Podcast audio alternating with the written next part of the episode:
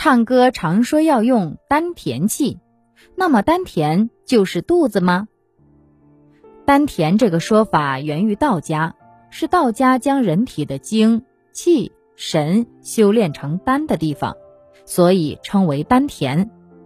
广义的丹田包括上、中、下三丹田，上丹田位于两眉间的印堂穴，也有说法是在头顶百会穴。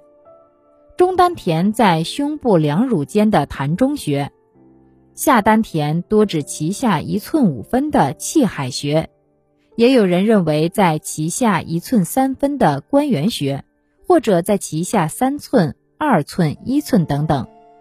现在我们常说的没有特别强调的丹田，都指的是下丹田，比如练太极或者气功时说一手丹田和气沉丹田。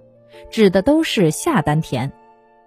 难经认为，下丹田是性命之祖、生气之源、五脏六腑之本、十二经脉之根、阴阳之会、呼吸之门、水火交汇之乡。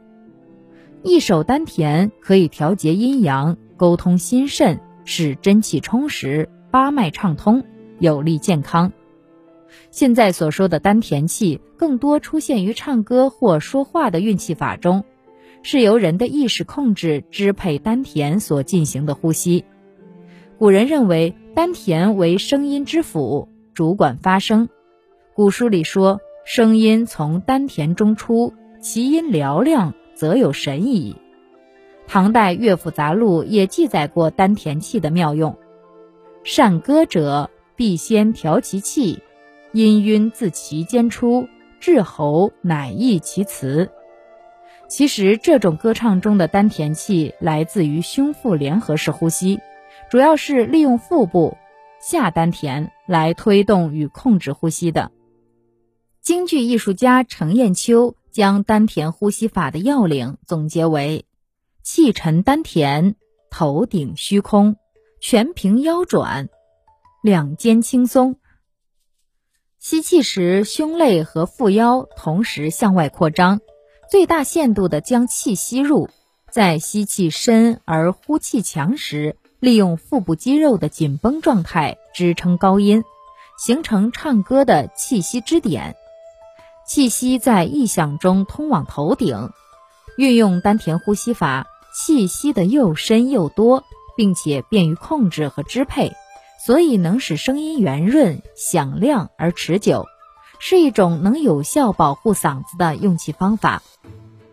程砚秋的弟子赵荣琛就曾经感叹过运用丹田气的妙处。程派的唱非常讲究用气，即用丹田气拖着唱，不宜用胸腔呼吸的方法。着力点不在喉头，声带必须保持松弛状态。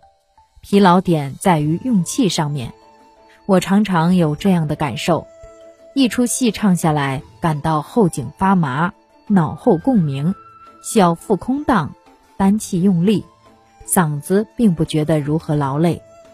程派唱腔强调气的运用，不仅高腔要气足神满，就是低腔，尤其是那种细若游丝、绵绵不断的长腔。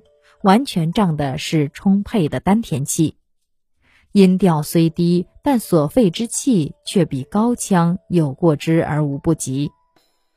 所以说，运用丹田气不仅可以保护嗓子，对于唱腔的塑造也有巨大的作用。那么，下次唱歌的时候，你也试着用用丹田气吧。您刚才收听的是《身体生命》。中华文化十万个为什么，同名图书由中华书局出版，演播清茶。